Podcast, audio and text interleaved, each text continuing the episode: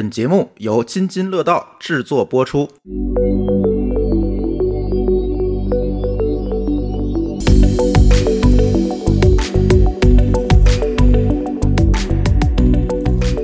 各位听友，大家好，这里是津津乐道与声网联合制作的播客栏目《编码人生》，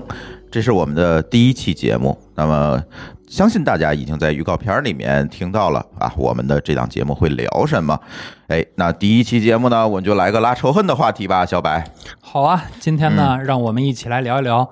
程序员和产品经理之间的这些故事。哎，今天的主播和嘉宾呢，除了我和小白以外呢，还有两位来自声网的嘉宾啊，呃，请他们分别介绍一下自己吧。那你们俩谁谁先开始？Hello，大家好，我是毛玉杰啊，目前在声网主要负责这个相关的呃技术架构的工作啊。那个在深网也已经有啊五的五年的工作经验啊，目前在从事一些呃浏览器相关技术的一些开发工作，嗯，那你是什么出身？技术出身。就是上学学的就是技术，对嗯，然后现在做的也是技术。对，OK，那云一介绍一下自己吧。好，大家好，我叫侯云烨，那来自深网，现在是 IOT 行业的产品负责人。那我呢是曾经是一个差点成为航天工程师的辍学 PhD，、啊那加入互联互联网行业呢，已经快六年多的时间了，一直在从事嗯和 AI 啊、人机交互啊、实时互动相关的这个领域，然后去做一些我自认为可能是一些有温度的技术产品吧。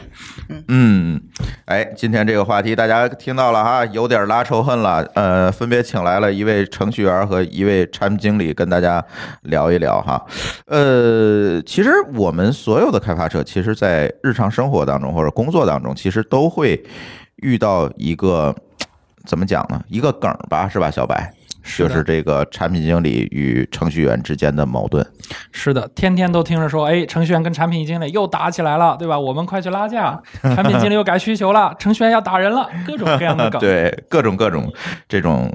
也不能叫做梗吧，就是大家总觉得呢，开发和指挥我开发这两件事情永远是一个矛盾和对立的。是的，我们觉得说呢，大家这两种工种其实是应该是一个合作的状态，而不是说我指挥你，你去做什么，或者是啊，我就一定要去听你指挥。其实大家更多是一个合作，我们是共同去达成一个目标的人。程序员和产品经理分别说说自己不爽的地儿吧。程序员先开始吧，对吧？嗯 OK，好，我可以说一些啊，说几点。那个，因为之前其实那个无论是在做开发，无论是在做架构设计的时候，其实跟产品都有非常非常多的一些合作啊。啊，我大概说说几点，那个嗯是一些工作里面的一些体会啊。那么第一点的话，其实啊，我可以称之为叫需求变更啊。那这个变更的话，不是说经常变化。啊，他们有的时候会根据自己的一些对于业务的判断啊，有的时候会临时插入一些需求啊。那么在客户没有真正的理解客户的需求的时候，他也会去对于这个需求会发生一些变化，理解会发生一些变化。然后除了对于需求之外，他们还非常关注于是说，我们必须要在一个星期啊把这个需求给做出来。OK OK 啊，除了对于交付时间啊，程序员其实很多时候呃会认为是说我们写完代码就 OK 了啊，但是你呃最后我们会从产品那边得到结论是说，哎哎，为什么你呃你你你只是做完了就就就也就是你没有文档啊，你没有交付一个结果，就这个结果不是我想要的啊，所以对于最终的交付结果啊、也没有一个比较清晰的一个判断啊，这是我我认为的是第一点，就是一个需求变更啊。那么第二点，呃，是我一个呃，就是还比较切切身的一个一个例子啊，就是呃，我之前其实也做了很多的需求嗯啊，那么这个需求做完之后，就也是做完了，我完全没有任何的，就是体现出来价值啊，因为就是你觉得你做的东西其实没有被真正的有效的利用起来。对，嗯，就是这个时候挫败感特别强，是不是？对对，挫败感非常、特别强。对，所以这个时候我们一般就会说，你看你这产品经理怎么规划的这个对对产品，对吧？你看我我你你又催我一个礼拜做完，然后做完你就不用了，什么情况？对，说好的优先级很高呢。对啊，你急什么？对，就是说这一点，就是我们自己因为做做出来东西，就是特别希望有能产生人的价值。对嗯嗯啊，这是第二点。那第三点的话，其实就是还是一个比较典型的一个问题啊，就是可能是产品经理跟程序员之间的这个思考的角度啊、对不起嗯，啊，那个一个是更多的从这个互联网名词又来了，对齐啊，对，呃 就产品经理更多的会考虑从业务啊，怎么帮公司赚更多钱啊，嗯他这个产品怎么打磨的更好。那程序员可能更多的就是，哎，我今天要用。呃，C 加加做 还是用 Java 做？对，可能我们更多的会去从一些啊、技术的实现的这个远，就是呃角度上去思考这个问题啊。所以说，那个在这个换位思考啊，以及最终的这个交付这个这个标准上面，我们可能是需要去有更多的沟通和理解的啊。这是我觉得是说，那个我们程序员跟这个产品经理之间会有一些，对吧？天然的可能就会有一些这样的一些对立的，对对对对立的，对。对，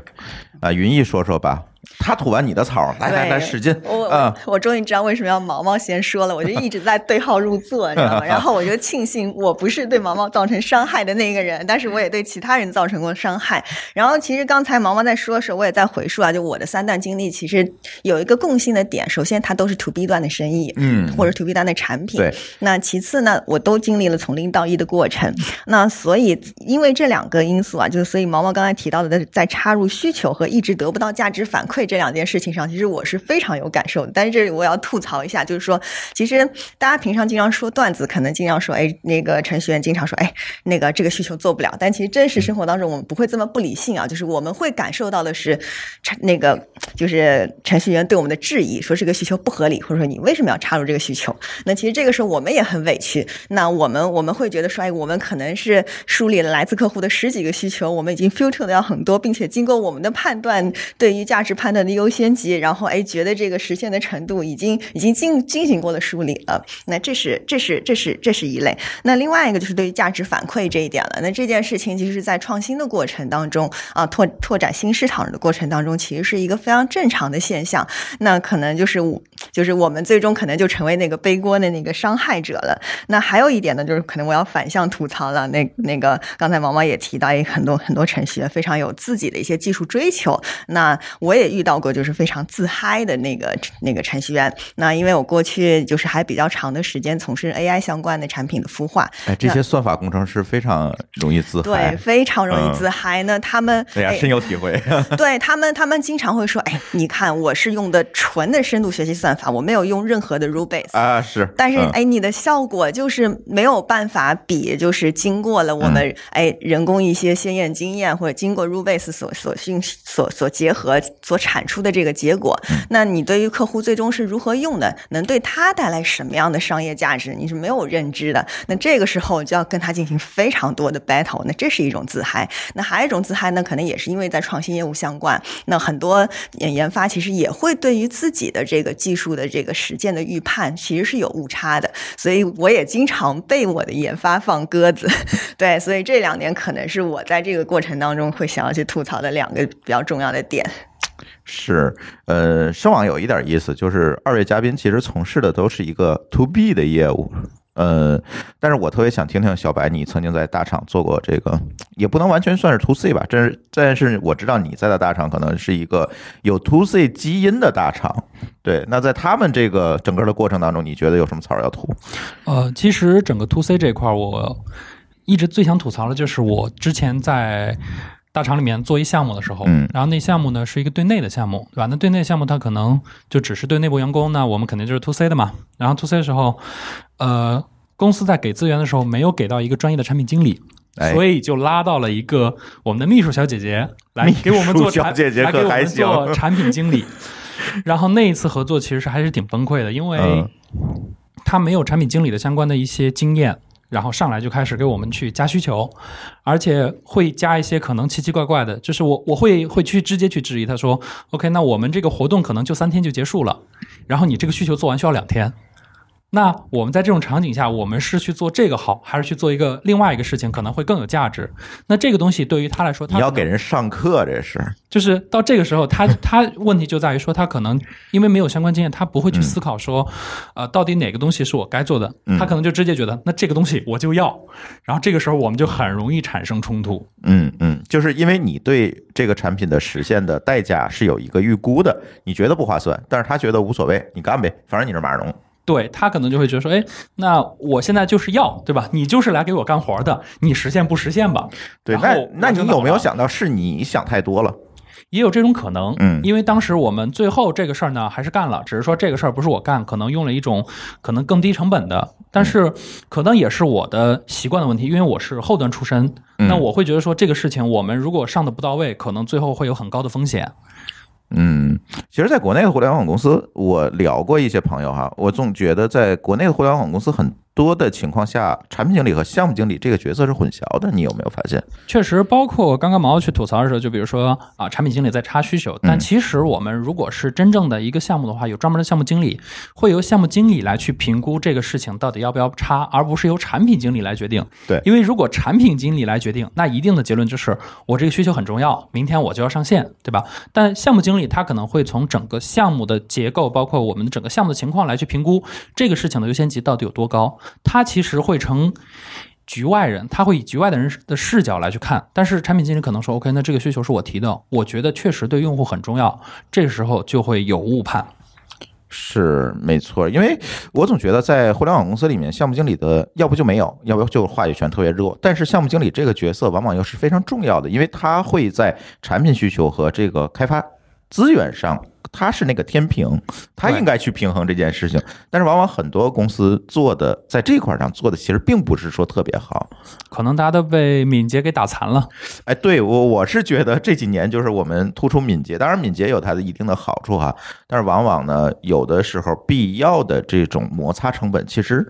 是很重要的。是的，其实是需要有一个站在外面的人去看这个问题，因为无论我是产品经理也好，我还是程序员好，我其实都是身在其中，身在其中难免会把这个事儿给放大。但是你可能有一个更高视角的人，他去看的时候，他就会明确说你这个可能其实没有那么重要。是，咱说回这个矛盾来讲，刚才大家也分别吐了一下，吐了吐槽，是吧？呃，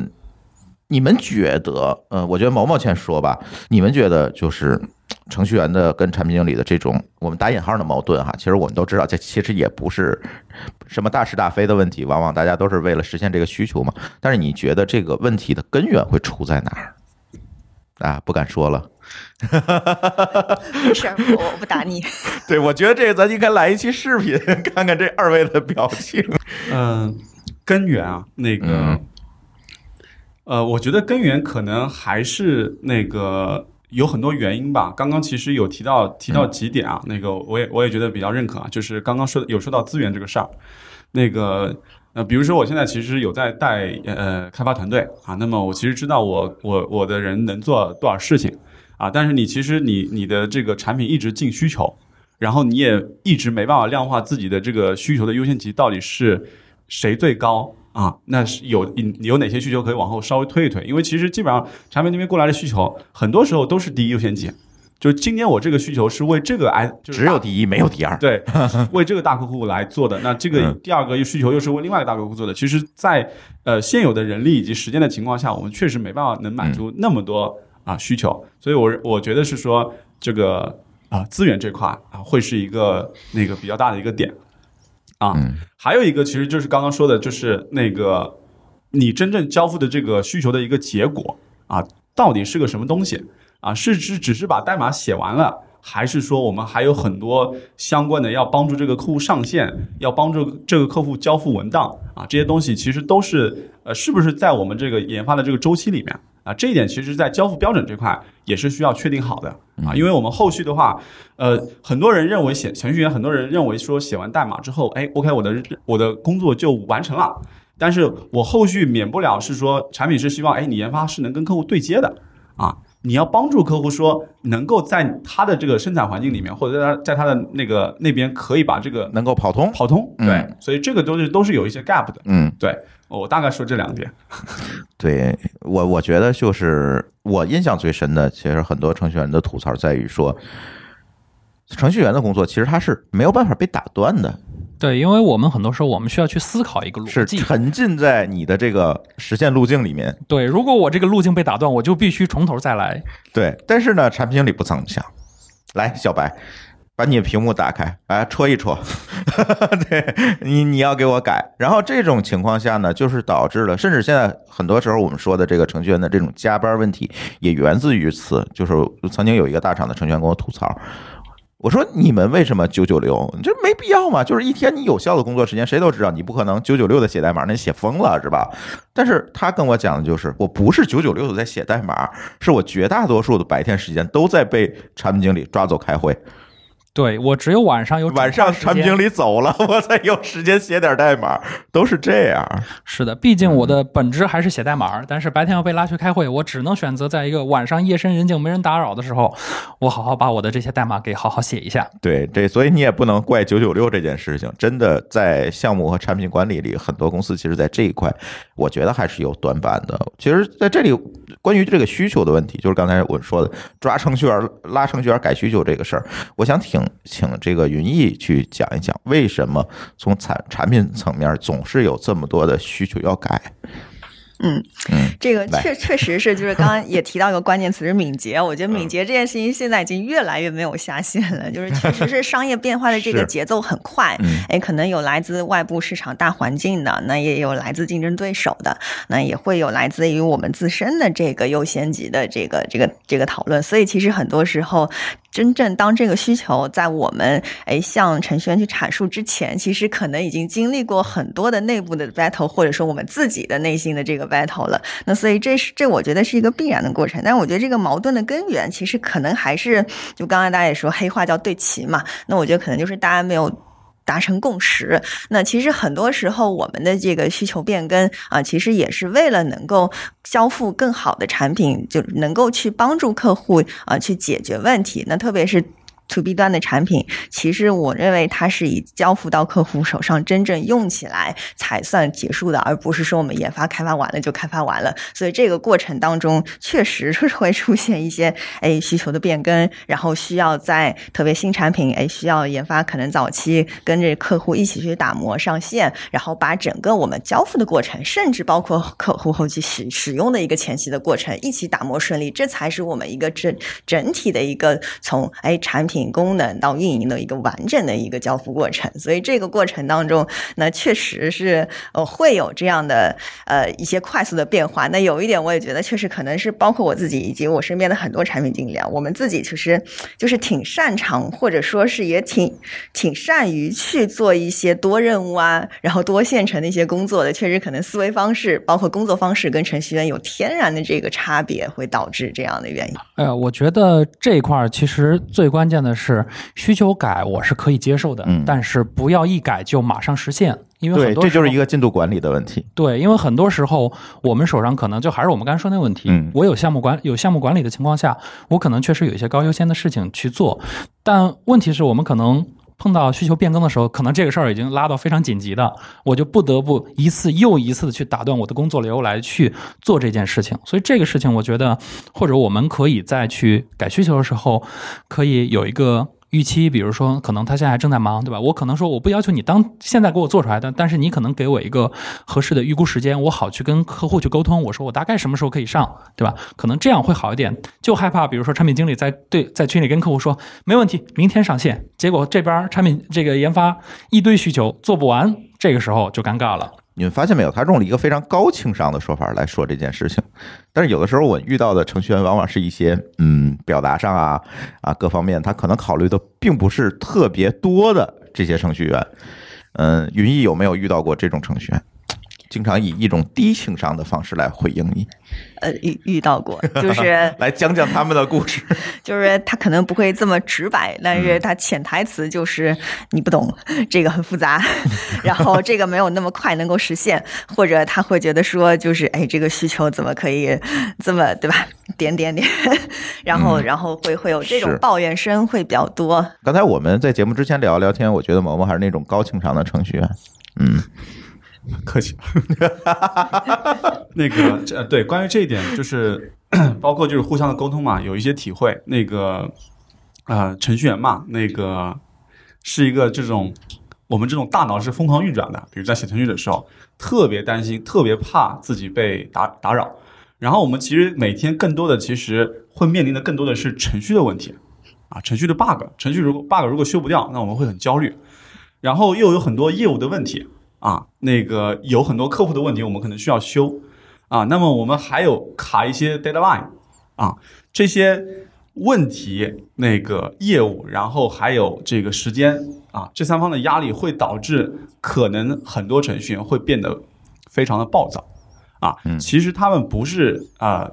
不想好好说话。他们其实如果真的能有，就是比较在比较放松的情况下，他们还是挺愿意沟通的。但是由于是这种长时间，而且是常年在跟一个没有情感的东西打交道的时候，会就是说慢慢慢慢让你变成一个看起来不不太会沟通的这样一个一个人。对，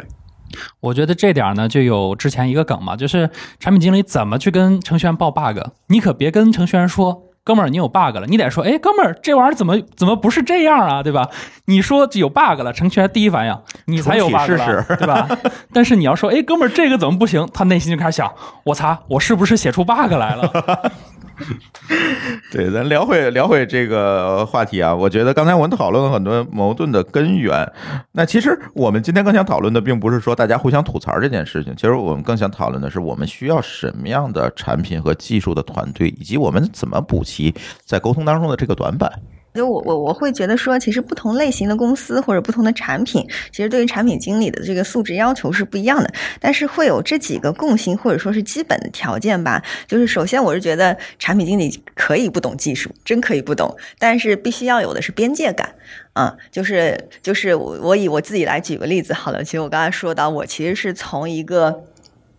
其实也是一个完全外行人进入互联网的角色，那我也不会 coding，我唯一会用的就是 MATLAB。那在程序员眼里，这不算 coding，对。但是我是一开始如何太黑了，这个说法。那我加入互联网公司的时候的第一个第一个工作职责其实是 CEO 助理。那我是怎么从 CEO 助理逐渐的去深入到这个哎产品的管理定义这个角色当中的？其实我就是因为我过去是学自动化的，那所以我就是很清晰的，当时我们在设计对话机机器人，那我就是很清晰的知道，哎，我每一个模块每一个算法它的边界是什么，它的极限是什么，我通可以通过什么样的产品设计、交互的体验以及数据运营的方式，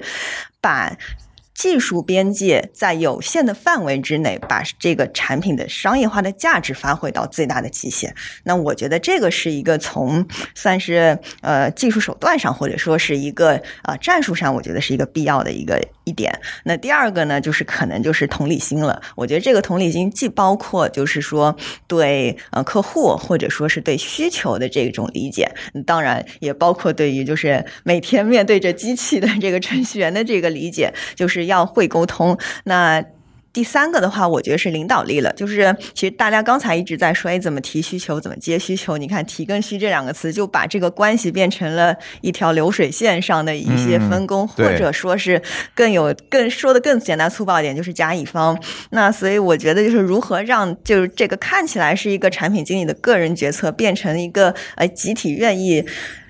向同一个方向哎，去努力，给的一个集大家制定体决策一个。共同目标，我觉得这个特别重要。对，然后这是集体决策，让然后然后，所以我觉得这三年可能是我觉得从这个就是比较宏观视角去看比较重要的。那剩下的就是一些就是一些技巧性和学习能力的问题了。在能力上，就包括你对于整个就是市场分析的能力呀、洞察的能力，然后时刻保持好奇心啊，能够去对整个技术趋势能够有一点点的感知啊，那然后。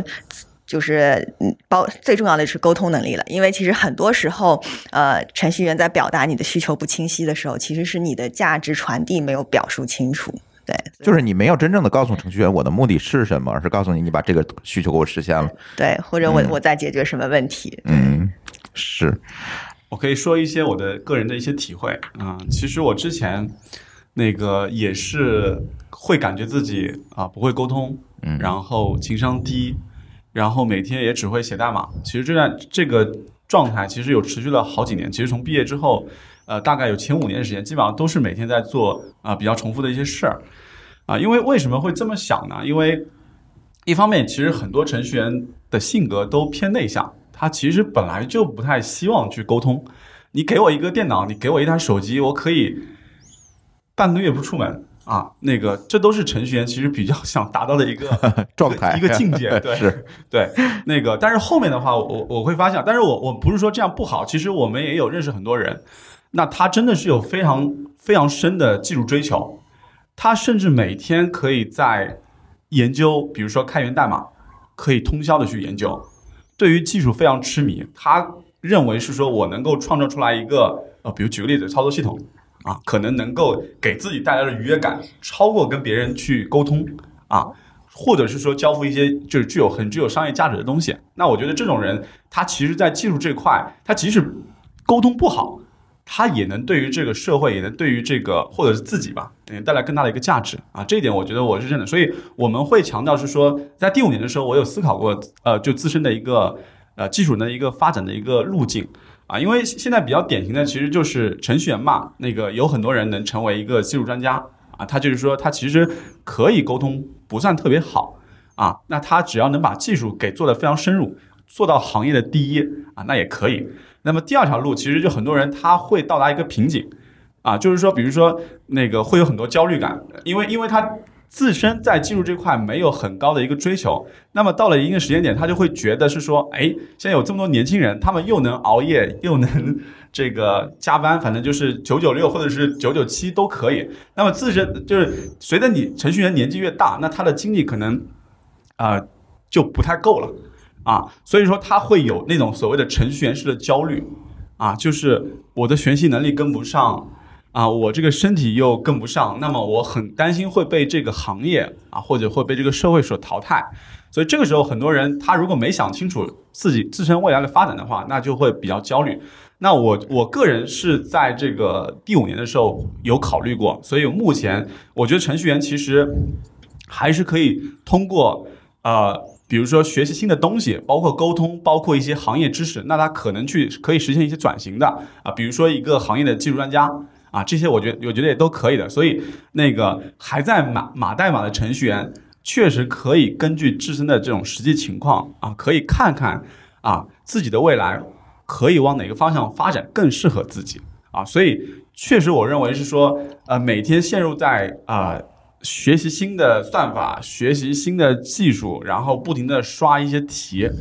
那个不一定对自己来说是一个很好的一个选择。对，我觉得这一块儿其实还有一个很重要的点，就是我们一定要意识到，我们的各种语言也好，各种技术也好，它其实只是我们的工具，它是我们解决问题的工具。你工具用的再熟练。其实你也只是里面很小的一个部分，我们更多的其实是应关注这些技术以外的，我们去和人协作的这个部分，因为这些东西是可能真正能够产生价值的一个部分。这就像一句名言说的嘛，你可不要用战术上的勤奋去掩盖你战略上的懒惰，对吧？那我们可能觉得说，那如果你不停的去学语言，但是你不去关注可能更有价值事情，那这个事情可能从某种意义上来说，就是用在用战术上的勤奋去掩盖你战术。战略上的这样的一个懒惰，对，而且这个话题有点大，就是其实已经讨论到了这个程序员的自我成长这个问题，呃，这个话题可能会在我们的这个栏目里面不断的被提及，甚至可能我们会拿出一个专门的节目来跟大家来讨论，因为我们知道这个程序员的所谓三十五岁危机这件事情，其实在这几年是愈演愈烈了，然后，但是我们会发现最近。嗯，像某个老师啊、老高啊，他们也在招人嘛，然后在看简历。那他们给我的一个反馈就是，嗯，我们看到了，确实有很多，呃，在三十五岁被公司淘汰的这些人回到社会上来重新找工作。但是，往往这些人，我们如果看他的职业经历的话，可能更多的就是刚才毛毛说的，他就是在那儿写代码、研究算法，其实他并没有达成他自己与。真实物理世界的这个连接，所以在这个时候，你如果想给自己设定一条成长路径的话，人这个因素你是永远绕不开的。所以这个就对他的这个职业带职业的成长，其实带来了很大的一个困扰。但是今天我们聊的其实是产品的话题，这个扯得有点远，所以咱把话题拉回来啊。嗯，其实有的时候我们聊产品，就不得不聊到另外一个跟产品密切相关的话题，就是运营。嗯。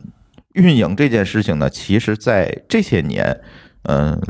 大家对运营可能有了一些又不太一样的认识。可能啊，这些年我们在说增长，我们在说私域流量等等这些可能看上去都用烂了的一些词，但是在这个背后，我觉得体现出来的是大家在产品利用上的一个焦虑，也就是这个产品做完了，我们怎么把这个产品真正的投向市场，让用户把它用起来，我们能获得越来越多的这些用户和使用量。在这个时候，往往运营的角色就提出来了。当然，在这个时候呢，我们会发现有两种观点，一种观点呢是产品经理就应该了解运营，甚至这个运营的过程，产品经理应该完完全全的参与。那另外一种观点呢是说，运营应该是一个专门的岗位，他应该是这个产品的使用者。我不知道小白，你作为一个跨界工程师，也承担了很多运营的任务，你怎么看这个事儿？呃，对于我来说，我还是会更倾向于说运营是单独的一个岗位。嗯，原因其实并不是说产品经理不能去做运营的事儿，而是说我们如果想把一个事情做得足够极致，你是会要花很多精力的。这个时候，如果你想去兼职去做，其实是很难去做好的。所以说，我会更倾向于说，哎，我们有一个人他去专职去负责运营这块儿，因为刚好呢，我上一份工作就是干运营的，所以说呢，我在这方面其实还有蛮多的，呃。感受吧，就说其实我们会看到现在大家都在做各种各样的产品，我们其实会希望说我们的产品去产生价值。但说句实话，是我们去看，呃，无论是工程师也好，还是产品经理也好，其实他们可能不会去关注我们如何去获得更多的用户，或者说我们如何把这个产品去放大它的声量级。那这个时候，其实就是运营要去思考的这个点。当然，运营这块其实也有很多的考量和讲究。比如说，我前几天还写了一篇文章，就说我说我学到的关于运营里面最核心的几个点，对吧？比如说，好，那运营是什么呢？运营是对资源的调度。我如何去调度我的资源，把我的这个产品的声量放得更大，去触达更多的用户，对吧？那我如何运营，就是如何去让产品和用户之间的距离可以拉得更近。那这些都是我在从事运营当中去觉得一些比较有价值的点，或者说我们作为一个运营，我们应该去感知自己的工作应该是什么样的。但是我其实，在工作中也会发现有很多问题，就是。运营很多时候，他在接触到这个产品或者接触到这个需求的时候，已经到了最后期，这个产品都实现完了。哎，那这个时候，我我们其实就会发现，运营其实就很难做，或者说，我们运营为什么到了最后说，我们又插出来说要改需求？很大的一个点是说，产品经理他在去做的时候，他可能不会去考虑说我如何去设计我的一些。运营的指标来去为我的这个产品增长去做贡献，对吧？那但是我们运营很多时候我们的工作呢，其实是基于数据来去评估我们下一步要做什么。如果这个产品在实现上没有去加入这部分的能力，那我们就不得去不去逼研发说，哎，你给我加一个指标，方便我去看说我们的这个产品到底有多少用户在用，他们的留存率是什么样的。那这些时候我们会觉得说，那如果运营能够。在更早期去介入到需求的时候，那可能大家都会轻松一点，对吧？我可能说一开始我和产品经理说，比如说这个需求，那我觉得这几个点可能需要给我们加一些指标，方便我们后续去做增长。那这个时候，哎，产。那个研发一起直接给做了，大家可能直接就往后直接去推进了，然后研发出来，然后运营帮助去产品经理帮助研呃研发去把这个事儿的声量扩大，然后我们一起去获得用户，我们一起去获得反馈，这样的话，可能我觉得大家其实可能都会更有成就感，因为你也可以看到数据，你也知道，哎，我这个功能有多少人用了，对吧？那大家可能都会很开心。对你说的这一块，可能更多的是数据运营和增长这块的事情。对对，但是其实我觉得，嗯，有的时候更多的是运营这边的负责人，嗯，他并不知道除了数据以外还能做什么。呃，这块儿我觉得那可能还是这负责人的问题，因为我干运营其实是只干了一年，因为我是从研发跑到运营那边去转岗了，我去干了一年运营。那这个时候其实我自己就会发现说，呃，就还是我刚才说的问题，就是运营的核心是拉近。产品和用户之间的距离，但你如果从这个大的目标去出发，其实里面会有非常多可以做的事情。比如说，我们说刚才提到了私域流量，这个什么，这是用户运营，对吧？对。那还有比如说，我想要去拉近产品和用户之间的关系，嗯，那文档其实是一个很好的方式，尤其对 to B 产品来讲，是吧？对，这个时候文档是什么？我们叫内容运营，对吧？还有的时候，我们可能说，哎，我们想和用户关系更近一些，我们会把工程师拉到线下去和用户。做线下交流，那这个是什么？就变成了活动运营。其实我们想要拉近产品和用户之间的距离的路径有非常多，条条大路通罗马。那每一条路。你只要做了细，它就会成为一个独立的细分的运营岗位。对，所以我总觉得就是现在很多程序员会遇到一个麻烦，就是产品经理提了一堆需求，一会儿运营的负责人又来了，来这个这个咱改改啊，啊，咱加加数据，咱加个买点啊，我要知道数据，往往都会是这样。所以我总觉得是不是应该让运营的呃相关的这个工作要提前介入到产品的这个生命周期管理里面去，而不是说我产品出来了，我在想我怎么去运营这个产品。对这个事儿，肯定还是越早介入越好，因为大家一起去思考这个问题，省得大家最后都返工。还有另外一个问题就是，其实运营也要懂一点技术，就是有很多时候这些增长的点，其实并不一定非要在自己的产品里买点。其实有很多买点的方式，可能我可以借助一些第三方工具，我同样可以统计出来数据。那这个时候呢，可能比如说一些产品已经。我开发完了，那我可能我选择说我不去伤害工程师，我不去伤害产品经理，去提一个新的需求，我可能会说，哎，我有没有一些其他的方式能够完成我这个数据统计？我的目的其实可能就够了。对，刚才大家说到了很多关于产品啊、运营啊、嗯、开发啊之间的这些关系，那我们可能刚刚我们会把这些视角都放在一些国内的公司。那我们其实也知道，声网是一个硅谷范儿的技术公司，是吧？嗯，所以其实也想聊聊在海外这些互联网公司或者是产品型的公司，在这一方面他们是怎么做的？那这一块云艺有什么经验和以及或者说跟他们沟通当中，你觉得有一些什么不一样的地方吗？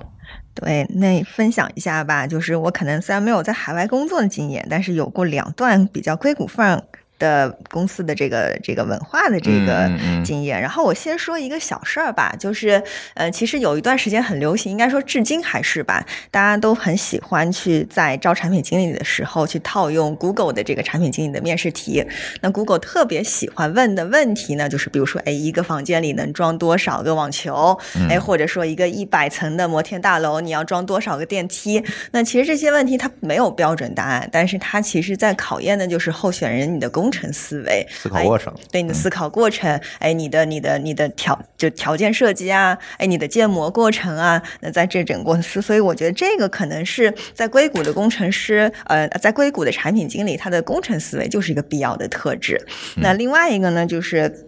就是商业商业思维了，就是其实呃，硅谷也有非常，其实硅谷有非常多工程师转产品经理的，然后呢，也会也也会有需要一些 MBA 背景的，所以我觉得硅谷的工硅谷的产品经理可能会对于这样的哎，对于技术有认知，然后对于商业有背景，然后一些多元的一些能力在身上一些特质，哎，会非常的强调。那然后再说回我刚才想说的，就是硅谷团队的这种文化。那其实我觉得深网就是一家非常典型的一家这样的公司啊，就是。我们是一个被要求你，你必须在你的专业领域为你负责的。那我记得我刚加入深网的时候，哎，那个我的老板就跟我说了这么一句话啊，他说，呃，在深网如果是一个 Tony 赵斌本人，我们的 CEO 提的需求，你没有经过判断，或者说是哎，经过经过你的分析，而直接的把它就提给程序员做了。最后，如果这个产品失败了，是你的责任。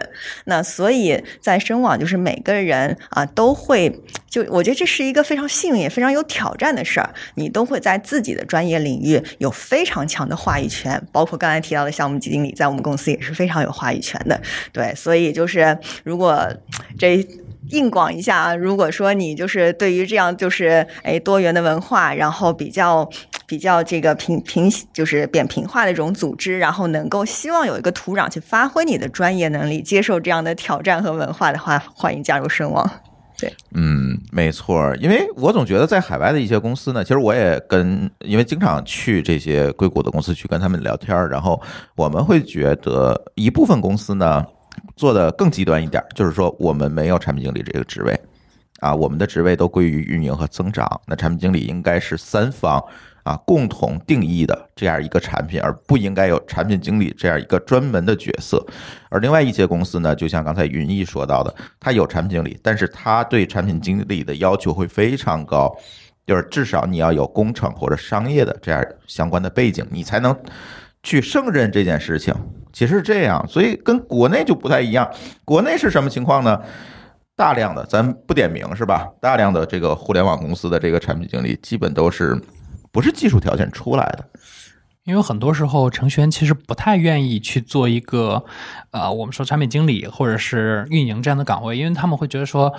做这个其实不如我做工程师的这个社会地位啊，各方面会更高一点，所以大家可能会觉得说，哎呀，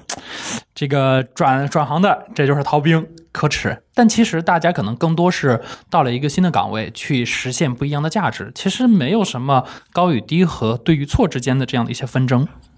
对，尤其在国内还有这个鄙视链的问题，就是我总觉得，呃，我写代码的啊，我去做产品经理，是不是是有点降级了？哎，有点降级的感觉，因为在中国的文化里总在讲，就是这个，呃，怎么讲，学好数理化，走遍天下都不怕，是吧？他总觉得理工科呢就会高人一等，而我回到了产品经理这个职位，我去做这些相对偏重于文档文科的这样一个事情，那觉得，嗯，这是不是跟我的预期有一点不符？对，这个我觉得是可能是一个文化的问题，就是这几年大家受到的这些熏陶，从我们小时候可能就会学受到这样熏陶，你应该学理工啊，你应该学理科等等这种，我觉得会有这样一个感觉。但是说回到这个产品经理，其实产品经理的职责其实是要解决一个实际问题的。别管是商商业上的问题，还是说啊是一个工程上的问题，它本身是要解决一个问题的。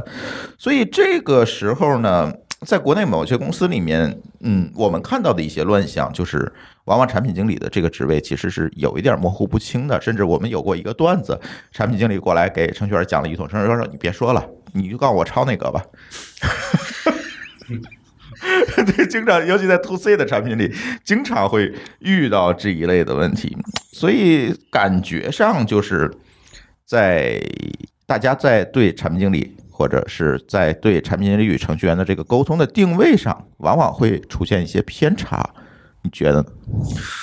我觉得很多时候是我们。其实可能对于产品经理这个东西过于神话，但是到了具体做事儿的时候，可能又会过于细节。这个时候可能很多时候，要么就是我们可能对这些人的能力要做一些提升，他能够同时思考多个方面；要不然的话，我们可能确实需要去明确，有些人他可能确实不适合去做啊很宏观的事情，你可能让他去思考一些细节。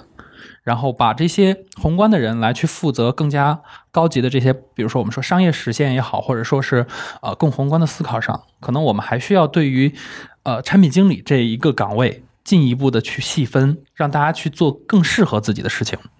对，一个就是职能上的细分，一个就是能力上的细分，可以是这么说。比如说，我可以举个例子，我去硅谷去网飞公司。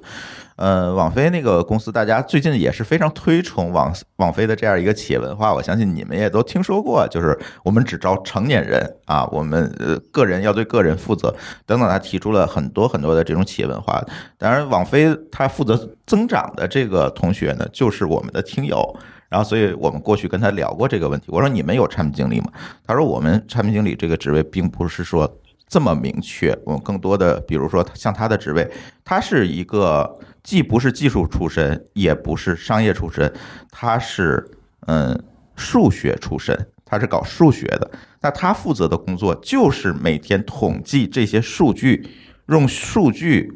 做出建建出模型来，然后为增长服务，就做这么一件事情。但你说他是程序员吗？可能不能完全的定义，那你说他是产品经理吗？更不能这么定义。但是往往最后做出来的工作成果，其实是为这个产品的增长和往前走去服务的。所以我是觉得，可能我们也需要类似的这些更细分领域在产品上的一些定义，而不是我们很笼统的说这是产品经理应该干的事情。那其实产品是一个非常泛在性的一个定义。呃，实现是一部分，UI 是一部分啊，增长是一部分，运营是一部分，都不一样。对，很多时候我们的这些工作，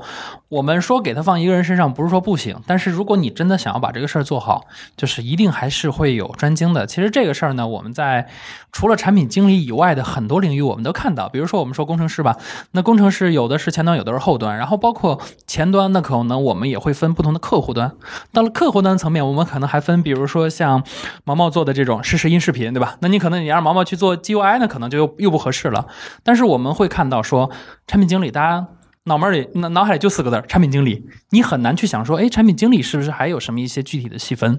嗯，我是觉得产品经理这个职位未来的细分化可能会越来越突出。对现在大家定位模糊，导致你很多时候做事儿的时候，你也不太明确到底什么是我该做和什么是我能做的事情。然后反正都坚持做嘛，然后都坚持做这个事儿，很多时候可能就做的不太给力。甚至说，可能这个时候就出现了跟开发岗的一些冲突，是的，因为开发岗更没法法理解你这个最终的这个决策过程到底是怎么做出来的。你只是让我说，哎，今天啊，你把这个图标给我变成绿的，为什么？他说不出来，是吧？这很多情况，但是这个例子有点极端，但是很多情况下都是这样。我没有办法去让开发的同学完整的去理解我的意图和思路，你就让他去改，但是你没有理解到他，他也不是一个机器。我们总说这个程序员没有产品经没有产品思维，或者程序员就是一个没有感情的机器去实现业务的机器，但是其实并不是这样的。很多程序员的脑海里，其实他是有一个对产品概貌的一个印象的，他也是希望这个产品能够被推动往前走的。但往往这个时候呢，嗯、产品就是我觉得国内这说的又多了，我总觉得国内产品经理这个词的定义是有问题的。所以腾讯不是改了吗？十二级以上的才能叫经理，以下的全叫产品策划特。别重要，就是“经理”这个词，往往给了某些同学一个不切实际的一个高级感的高定位。这个时候呢，哎，他再去让开发这一岗去，你去实现一个东西或者怎么样，开发岗就觉得很不爽。就是这不是一个在一个平等的、对等的一个语境下的一个沟通，往往也会出现很多很多的问题。所以我觉得这件事情应该说，你首先作为产品经理，应该去理解开发者、程序员对这件事情的。你先同步这件事情，用一个流行词叫对齐，是吧？你们俩先把这个事儿对齐了，然后我们再说说这个具体的策略实现啊，这些东西可能在沟通的过程中就会好很多。我感觉是这样，这也是我们津津乐道这这些年实践下来的一个比较重要的一个经验。大家知道，我们津津乐道的程序员啊、产品经理，其实嗯也都是有技术背景的，包括波波，其实他也是计算机专业毕业的，所以在这个时候，我就很容易的把一些策略性的东西，我们先商量出来，这个东西的目标是什么，我们再说怎么来实现。对，呃，产品经理也要利用程序员的这个聪明才智，是吧？他也在想事情，你不能把它当成一个机器，程序员自己也不能把自己当成一个机器。这刚才我聊到了，这个还是有一个职业成成长的这样一个问题。对，所以我我倒是觉得这个互相理解蛮重要的。我一直的原则就是，你产品可以不懂最细节的技术，因为最细节技术其实不应该是你去懂的，应该是工程师去工程师去搞明白的。但是你一定要去了解技术的边界，因为技术的边界可以确保你不会去提出那些完全不可能实现的需求。对吧？当然，我也有，我也有句我自己名言，我就说，没有我实现不了的需求，只要你给我的资源足够，对吧？有什么不能做的吗？有钱咱们就什么都可以做。但是有了这个技术的边界感，你会去做很多事儿的时候会更加轻松。比如说我和倪成老师，我们俩合作，对吧？那他以前呢，他是品牌设计师，对吧？用户体验设计师背景，后来呢，他也去研究了，比如说什么产品设计啊、产品管理啊，还做了产品总监。但是他自己呢，就是在不和我合作之前，他自己也去学了前端呀、P2P 啊、数据库一些技术，也可以自己去改一些开源代码，然后去搭建自己的网站和产品。有了这样一个好处呢，这个经历就让我们俩交流有一个非常好的点，就是他知道这些技术的边界是什么，对吧？他可以去提出一些合理的诉求。那可能这些诉求对于我来说可能还是有实现的成本，但我们都知道这个事儿可以做，无非就是说我可能花多长时间的问题。那对于他来说，他知道说这个东西什么是边界，那就可以让我们合作起来效率更高。包括我们其实给到更多的，不管是设计师也好，还是产品经理，还是其他的职能也好，说技术这个东西啊，它其实就像我们在中国去学英语，对吧？你不学英语能不能活？还是能活的。但是你学了英语，你可以和更多的人去沟通、去合作、去交流。那这个时候，我们的效率各方面都会有所提升。如果你不会，对吧？那你只能和中国同学去沟通。那比如说，我们说放在声网这个公司，对吧？你只能和中国本部的同学沟通。那海外公司的同学们，你没办法沟通。那这个时候，你们的合作效率一定会非常的低。所以说，我会觉得说，啊、如果你不是一个技术岗，那还是建议你去学一些技术，知道技术的边界在哪里。这样的话，大家可以合作起来，效率更高，然后呢，水平也会更高。然后，如果你是那个先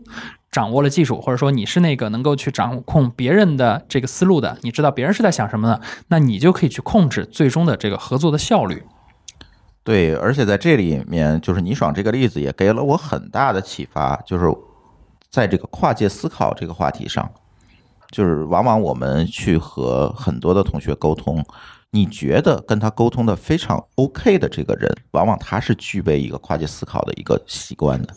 对这个事儿，不就像我们之前在群里聊嘛？就是有同学说，哎，我就觉得我和我那些年龄特年龄特别大的朋友聊得特别好，然后旁旁边有人就是就甩了一句，你觉得聊得好是吗？那其实是人家向下在兼容你，对吧？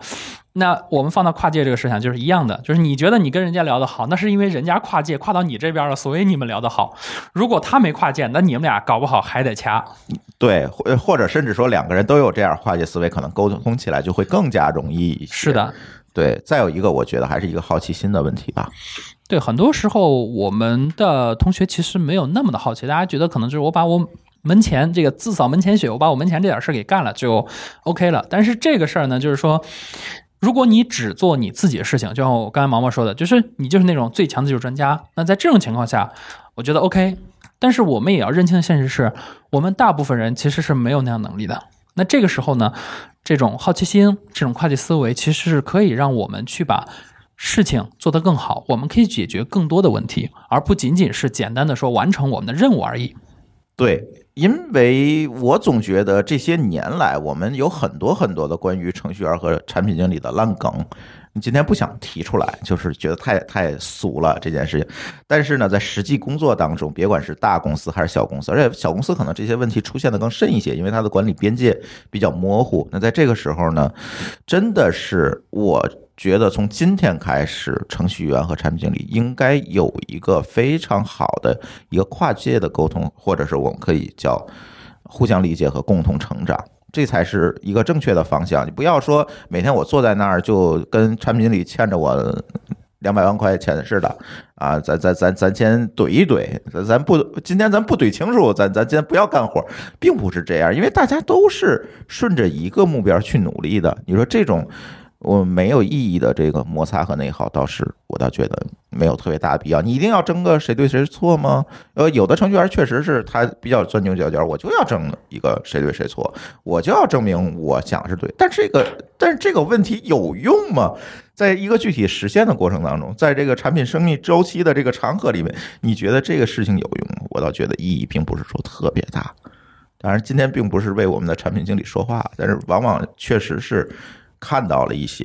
在我们日常工作当中看到了一些我们的开发者，不知道是可能是因为从这个网上的这种风气，这些哎所谓的开发者的这种社区啊论坛里面得到了一些负能量，但我倒是觉得这些负能量真的是不利于你成长的。对，当然今天咱不是给大家上课，但是从产品经理这个角度也是这样吧。我我我是觉得。产品岗的这种细分，未来可能真的会是一个趋势。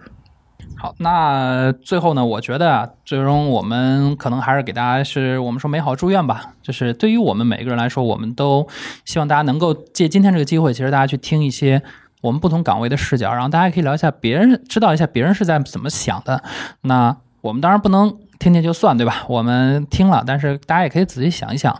那我自己在工作当中，我能不能去和。我的这些 partner，对吧？我的和我这些伙伴们，我们一起去把事情给完成了。很多时候，我们的争论是源自于说我们没想清楚什么对我们是最重要的。如果我们大家一开始我们把我们的目标对齐，对吧？我们今天就是把这问题解决了。好，那我们所有事都对事儿，对事儿不对人，这个事儿其实过得很快。我们没有那么多可以争论的点，因为事情是有对错的。人的话，你想去评判这个事儿，其实还挺复杂的。但我们如果说我们的关注点还回到事儿上，那其实我们可能都不需要去开一个很长的会，我们可能几分钟大家把逻辑一梳理清，好，这事儿就可以开始干了。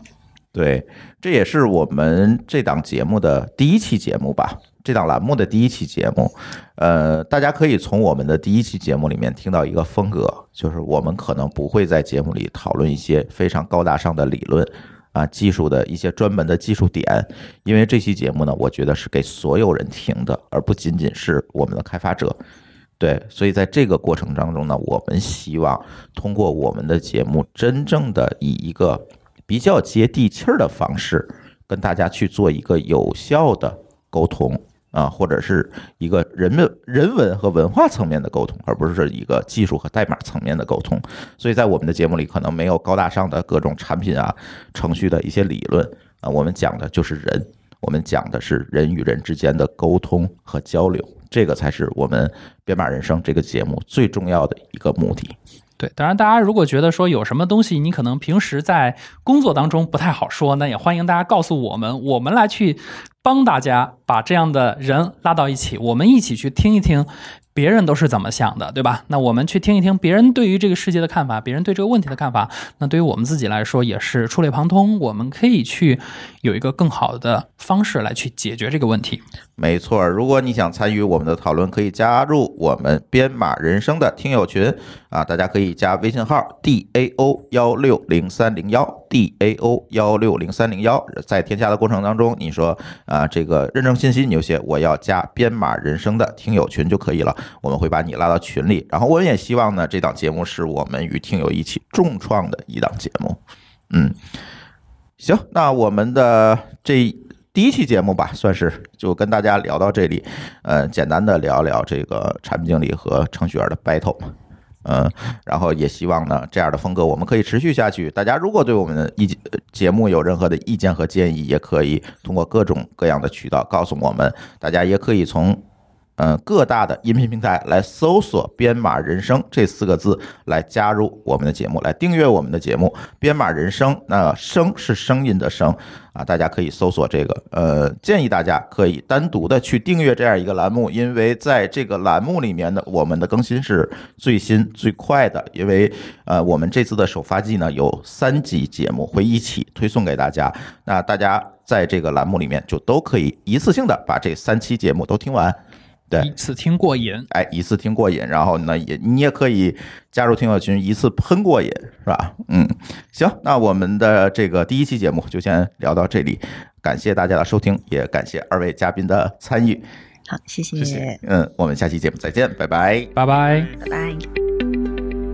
感谢您收听本期节目，同时您也可以收听我们制作的更多博客节目：科技乱炖、品质生活、津津有味、厂长来了、拼娃时代、串台、科技先生和蓝海之下。在您收听的平台上直接搜索即可找到以上这些节目。如果您觉得我们的节目对您有帮助，欢迎以购买周边产品的形式来支持我们。关注我们的微信公众号“津津乐道播客”，天津的津，欢乐的乐，道路的道，进入周边产品菜单购买即可。如果您愿意参与我们的更多讨论，可以加主播的微信。号 d a o 幺六零三零幺，加入我们的听友群。本节目录音设备由罗德麦克风友情赞助。